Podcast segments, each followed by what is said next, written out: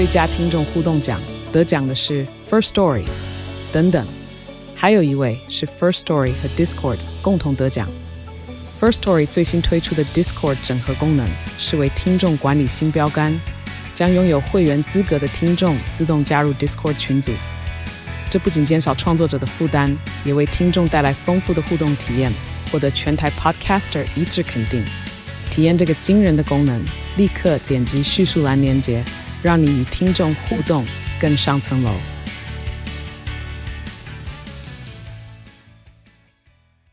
嗨嗨，大家好，我是蘑菇。嗨，大家好，我是王喵。这一集我们要聊一个，我觉得是怎么讲？看了这部会觉得自己很青春。青春吗？居然是用青春？对啊，就会觉得说哇，我就是还在看这种各种幻术，所以，所以他不是还魂，他是回春吗？对啊，在看这部的时候，觉得我好青春的，因为我还可以吃得下这个剧情吧。因为他确实算是有点在看你小时候看我啦，我小时候看少女漫画的那一种感觉。有些少女，日本的少女漫画就是讲这种比较或者是我那个年纪可能就是看一些这种。就是武侠传、武侠片、哦、对对武侠剧，对对对对，对，对，我们那时候会看一些武侠剧，然后就会有这种就是咻咻咻飞来飞去啊，然后武林高手，嗯、然后主角们就是从什么都不懂，然后到称霸武林盟主这样子。对。那今天我们要来聊《还魂》。嗯，那《还魂》呢？其实他那时候刚出来的时，消息刚出来的时候是第一个，因为他又是洪氏姐妹花的作品。对。那洪氏姐妹呢？其实大家当然练一串，大家一定都知道啦。什么原来是花美男呐、啊，啊，原来是美男呐、啊，主君的太阳呐、啊，德鲁纳酒店都是这个洪氏姐妹的作品。最佳最佳爱情，我女友是九尾狐，然后这些就是大家都非常知道。大家都有看过啦，其实对。那像《花游记》等等的，那其实可以看得出来，它的设定本来就会，红氏姐妹本来就会写这种稍微，要么就是带一点鬼怪。要么就是带一点这种比较神幻的设、奇幻的设定，尤其是这两三年来，他就是走这个路数了。嗯，那这种神奇的设定呢，他在这一次还魂的时候呢，这个整个世界观又是超级无敌大。因为至少以前可能，比方说我女友是九尾狐，至少就是有九尾狐这个设，就是呃传说嘛。然后花游记也是。然后德鲁纳九月就是大家会比较熟悉的就是呃就是阴间宇宙的阴间宇宇宙的设定，然后这边就完全它就是创打造了一个大湖国。说如果你有在看，像我们有从小时候有在看金庸武侠小说，或者是你后来如果有接触到很多就是现在的这种中文小说，很多其实都是这种虚幻背景的设定。对、嗯，对我们来说是还蛮常见的设定，可是可能对韩国来说，可能这样的一个。比较偏武侠奇幻的设定可能是比较少的，尤其在电视剧啦。哦，对，电视剧他们还是会比较喜欢古装古装剧，就是有一个像《衣袖红镶边》啊，或者是《红丹心》，就至少是他那一种，就是是从一个历史去改编的，或者是是说假借某个时段的历史去改编的。那《还魂》呢是完全不一样，它是第一个就是所谓的大湖国，然后第二个就是它里面所有的服装、所有的人脉、所有的人都不是。就绝对，我觉得对韩国来讲应该是非常新鲜的设定。那清楚会打手游嘞，就是突然玩、啊、玩线上游戏才有的那一种啊。对，可能韩国可能会觉得很 surprise 这样子一个设定。所以，其实我记得第一集刚开播的时候，或者是预告片出来的时候，其实我自己会觉得还蛮像中国的那一种古，就是《奇侠传》的那一种设定。嗯、当然，大家也在讨论，就是比如说里面所有的男生的发型千奇百怪，然后也有非常的时尚，有这种就是我独自是现代人的那一种，对，我独自是现代人，真的。对啊，还有女女生的眼妆啊，也有就是我独自就是很漂，就是那种眼妆都会勾上来，勾上来的，成家的都是那种会勾上来的。会来讲这部剧，是因为第一个是我们不知道后面好不好看，趁现在 趁现在觉得还不错的时候，赶快聊一聊。然后第二个是因为这部剧呢真的太长了。对啊，它总共有三十集，它有分两季，第一季二十集，嗯，第二季十集。我们看到的时候，因为我一开始我们都没有，可能没有做功课还是什么，就是以为十六集，然后看到哦，那安呢？再加上呢，就是前阵子刚好冒出第二季的消息，嗯，所以我觉得我们趁这时候赶快先聊一聊。那之后，当然如果之后它真的还不错，我们也还是会继续聊啦。对对对，只是说会觉得说。这个时间点刚好是差不多，可以跟大家聊一下这部剧。那它其实里面呢，它主要是有四大术士家族跟这个大华胡国存在。哎、欸，我觉得这好险，我们都有就是小时候经过这样的洗礼，所以对这样哈利波特什么之类的，对对对，就是对以西方来讲就是哈利波特。对，所以对这种设定，我们还是稍微可以接受一下，就他介绍的好，我、们、就可以接受了。那、当然里面呢，第一个就是一个就是所谓的张家张氏，张氏里面呢，当然他就是呃故事的开场呢，是他就先讲这个还魂的设定。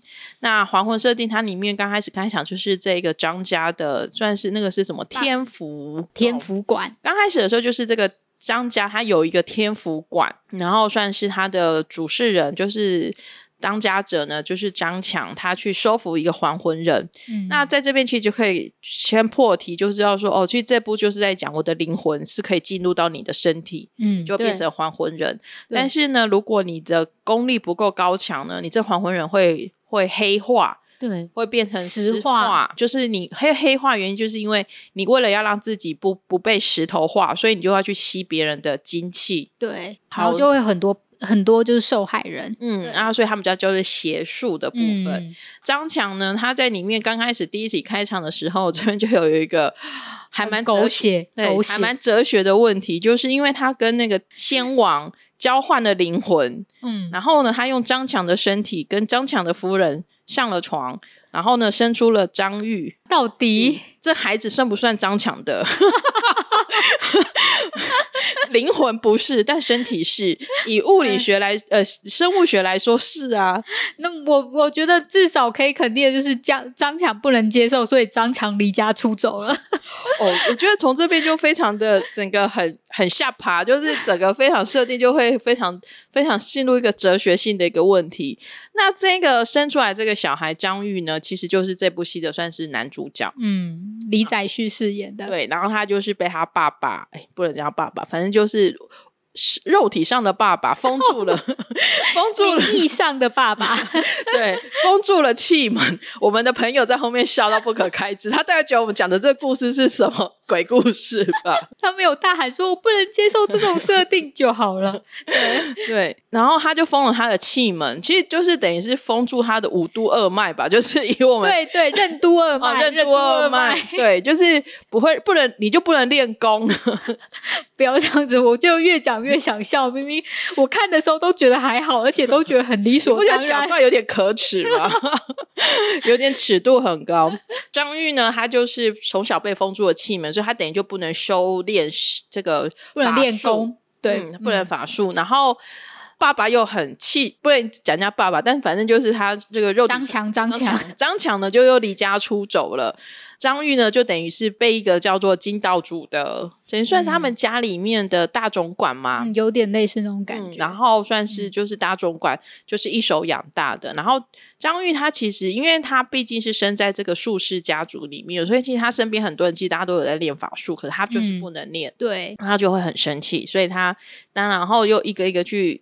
就是开场就知道他他被十二他有他有拜师过十二个师傅，嗯，但是没有一个人愿意帮他打开气门，所以他都有就是落跑。对，因为他是算是大家那个松林，就是普净，然后他们的那个松，他们还你知道，就是大湖国还有企业，然后就是普净，他就是跟大家说，因为他张强有交代的关系，嗯，所以普净就跟所有人说，就是不可以，任何人都不可以打通他的任督二脉，就是打通他的气门，嗯，所以他就。只好就是，他就有点很委屈的活着，嗯、但是他知道说他自己很有能力，但是却没有办法施展。就是在这个契机之下呢，又来了一个，就是算是杀手嘛，嗯，天下第一杀手，杀手对，女就是女杀手，她叫是洛寿。刚开始出来，其实我有点很惊艳，因为我们那时候以一种没有做功课的心态去看，然后发现，哎。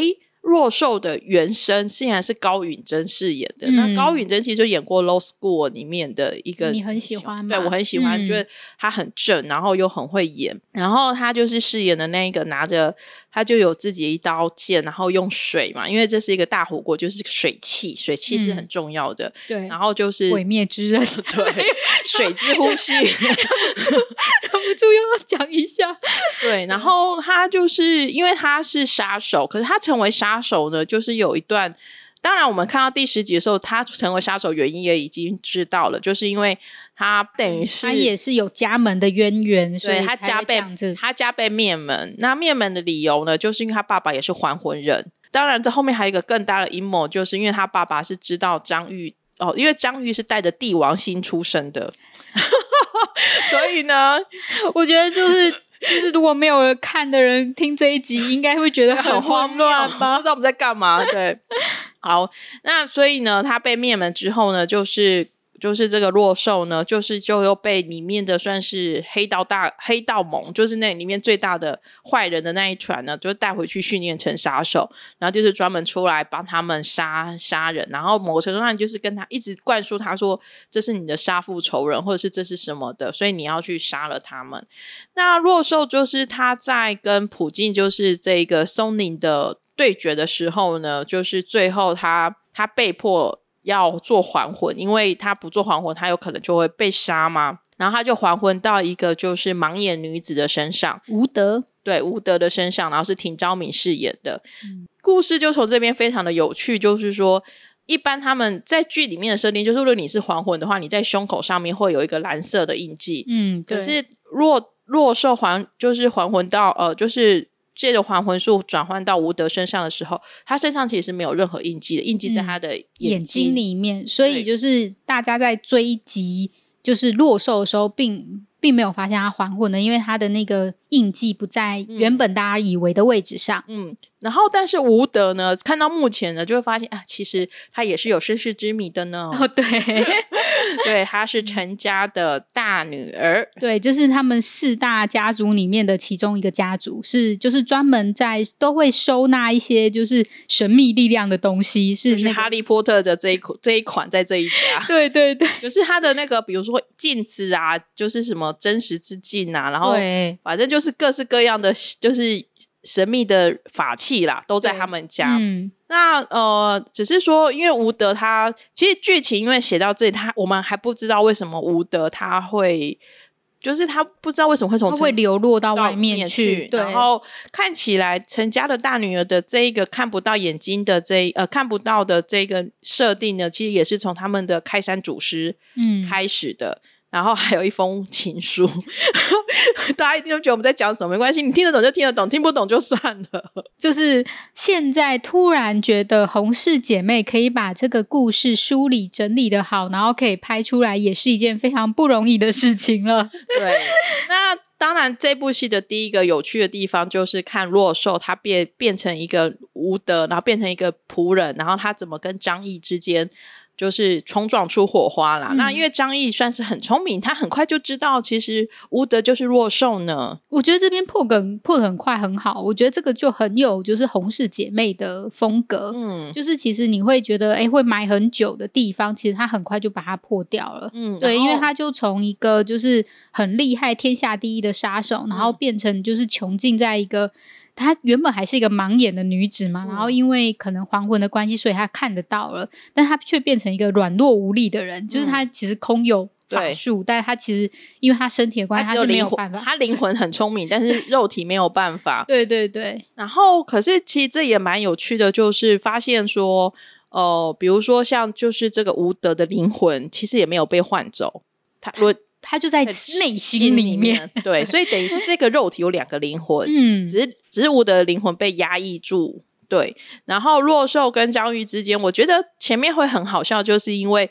张玉是大少爷，然后吴德是饰演他的女仆。嗯、可是，一会因为后来又把他认为是师傅，所以常常就是语气上面就可以知道，现在吴德到到到底现在是弱兽还是吴德？对。对，然后如果是吴德的话呢，他就会就会那个尾音就很可爱。我不太会学，可是就是你就是仆人，就是很恭敬，然后一定要加一点那个尾音。对，对，然后就是就是会很很好笑啦。然后可是如果是他是师傅的时候，就换张玉去听他的话。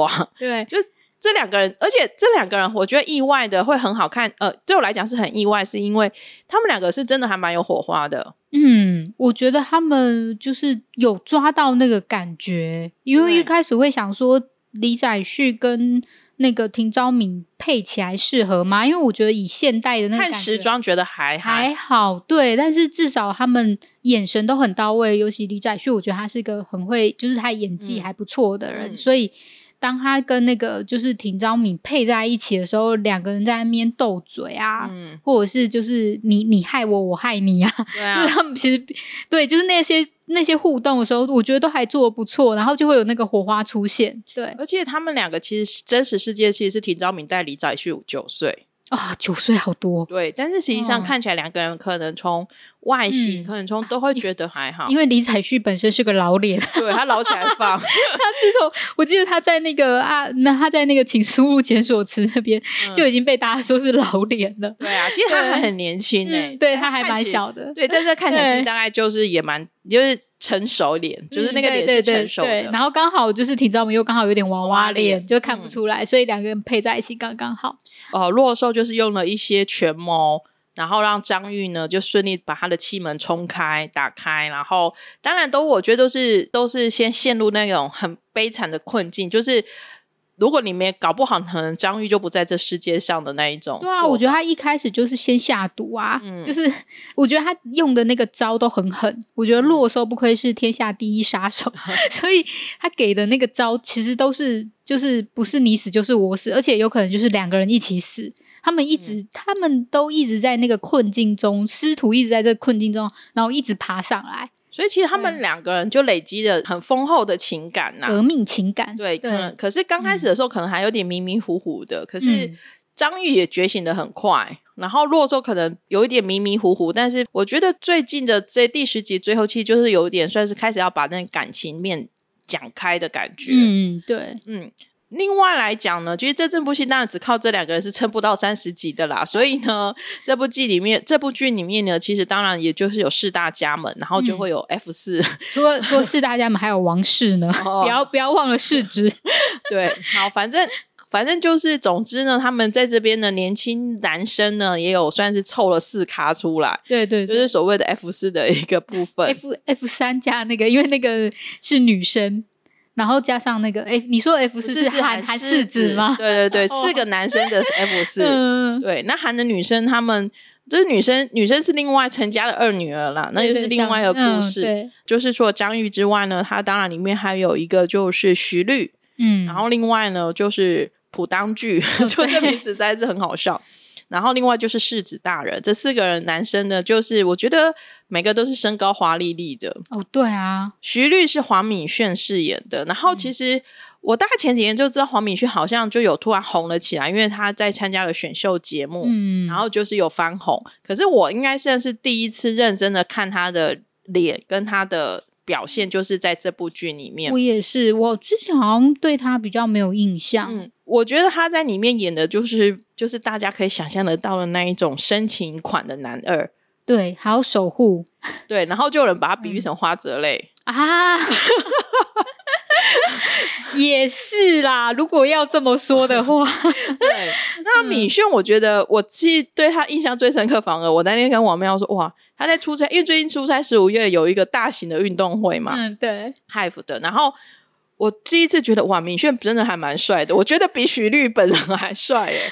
这里他比较有，他在那个就是现实生活中嘛，比较有魅力，嗯、就是然后有一点天然呆，你觉得对，对，你会觉得他，的感觉，对对，而且造型的关系嘛，他在这边的造型感觉上就太书生了，就没有。哦勾引你的感觉吧，嗯嗯，反正就是会觉得哦，原来第一次就是认识了敏炫这样子，可是他的脸真的还蛮精致的，哦，对他真的还蛮帅的，嗯，然后呢，朴当俊呢是刘仁秀饰演的，当然很多人都会说看不懂当具的头发，因为大家都想说为什么。在古装剧有一个全，简直简直就是动漫的头发。对，但各位，反正这就是架空剧嘛，就是 不要想太多。当然，里面还有一个就是陈超妍，她就是刚刚讲的那个陈氏家族的小女儿。嗯，然后因为主要是因为大女儿，大女儿就是这个吴德呢，不知道什么原因，然后流落在外，然后，然后大家都来找她。对，所以这个陈超妍目前算是、嗯、算是大家就在把说她是不是会接手陈家。那这个陈超妍呢，其实就是大家都可以理想都可以。可以猜得到的，反正他就是暗恋张玉，嗯，然后所以前面就是一般的折腾，但是其实呢，朴当俊又是喜欢这个超演的，他们两个之间也算是，他们两个应该最后应该是在一起，对啊，嗯、对啊，我是这么觉得啦，觉得就是把那种各种的青春爱情校园故事 变成是古装版，大概是这样，然后融入了 F 四，融入了总裁，嗯，融入了各式各样你看过的这种。有趣的氛围啦，但是我觉得目前是，其实说实话，九跟十，我觉得速度，呃，就是那个节奏速度怪怪的之外，我觉得前八集是还蛮好看的。我觉得第十集最后的那个信，那个巧思还蛮不错的，嗯，对。然后就是算是他们在堆叠他们的情感吧，嗯、因为我觉得，比方说像是吴德去应征，就是去做那些挑战的时候。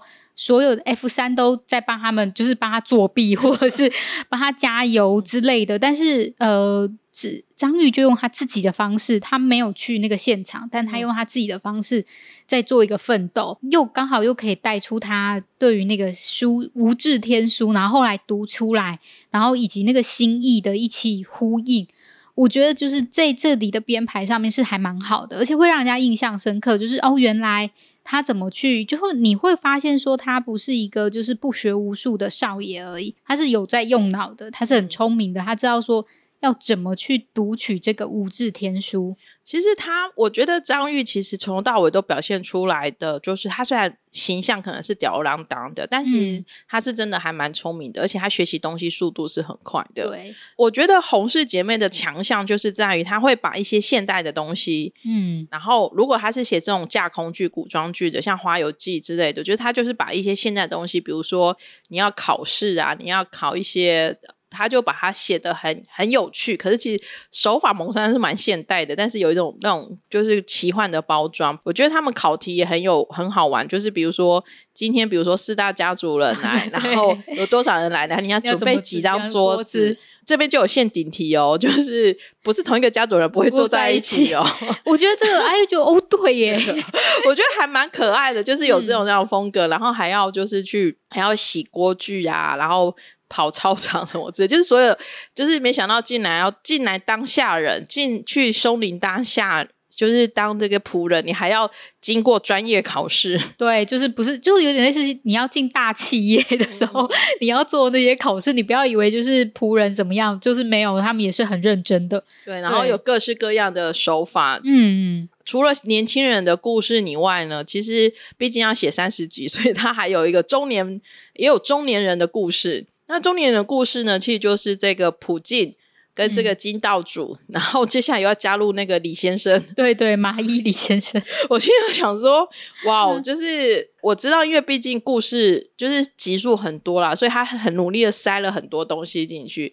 那我觉得中年人演那个。演那个他们之间的对话的时候也还蛮好笑的，就是普进真的是凭单实力单身，对，他怎么可以那么的，就是不不懂得看颜色，或者是接不到那个球，你都会觉得说直男、欸、对呀、啊，就会觉得嗯，怎么会这样？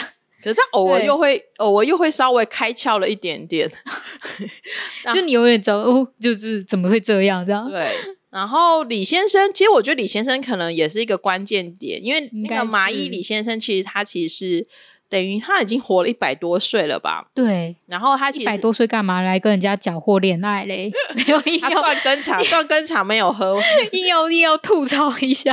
对，可是他等于都在关键时刻，他后面有几次都在关键时刻帮了张玉。对对，没错。然后他也是目前唯一有看得出来，就是吴德还在。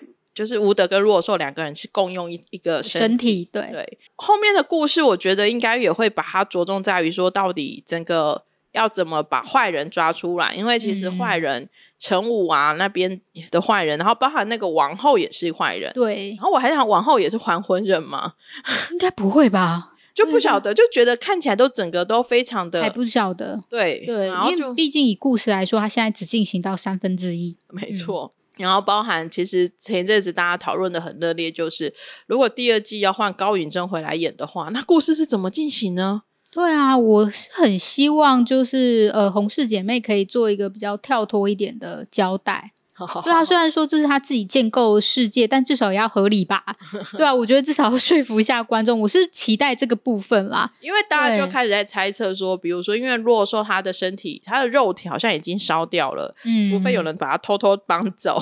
对对对，就是去把它冷藏起来。可是肉体，对啊，这样应该会烂掉吧？就是有一种，嗯，就是我我现在没有不知道，一定会有一种法术，然后可以让他就是还肉身吗？还肉身的法术，或者是。永久冷藏的法术吗？就是把动起来的法术，就不晓得、啊，因为你没有演出来，你就会想说，哎，究竟会怎么样？而且看起来田昭敏看起来是不会出演第二季，嗯，可是他演的又是陈家大女儿的角色，所以就会觉得说，到底有人说是演前传还是演后传，就不知道、哦。对啊，因为那时候我们跟我说说的时候，我心想说，哦，难道是演前传吗？因为这样子好像比较合理一点，嗯、就是可以圆回来一点。因为我一直在想说，那就是。怎样会觉得说哦，这样是是比较合理的发展？我自己会觉得是前传啦。嗯，反正我们就在五周之后，我们就会知道第一季的 ending 会是怎么样子，然后就可以知道第二季的状况。第二季好像现在看起来至少要明年了，因为他们好像现在才在开始准备拍第二季哦。嗯，就我觉得像他们现在的编制也蛮特别的，都很活哎、欸。对啊，都很各式各样的编制，嗯、因为之。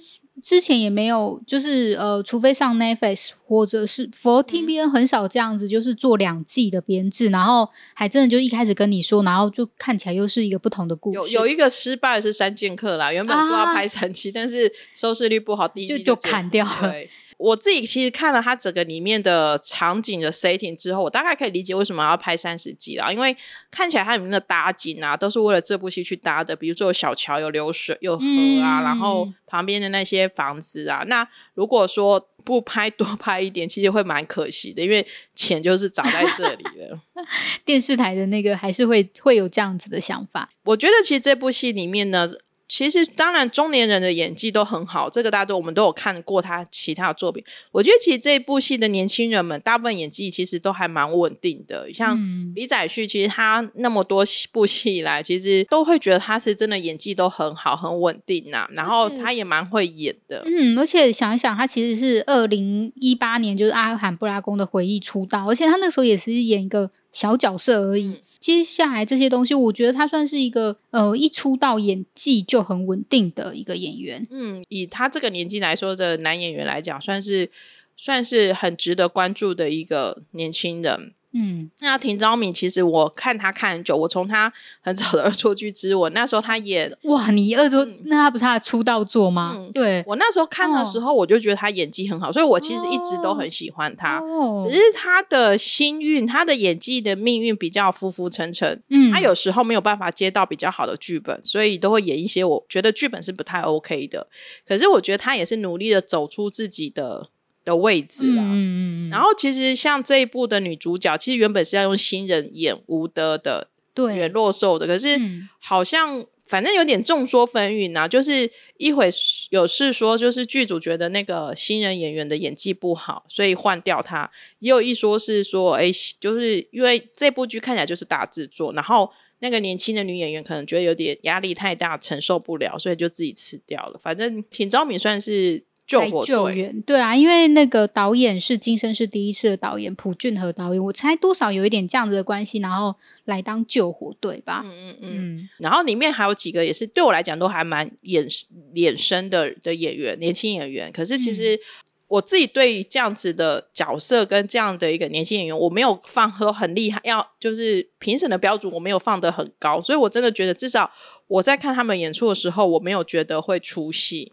至少我觉得大胡国世子真的越演越可爱，对啊，哎、欸，其实他其实他在他在维基百科的介绍是一个坏人哎，但是为什么他他就这么可爱，还蛮可爱，对吧？对啊、就先给他那个是给他一个名字叫董 史无德，对啊，对，然后我觉得他后面还蛮可爱的，而且他其实他还蛮就是他的演技经验还蛮少的，所以算是。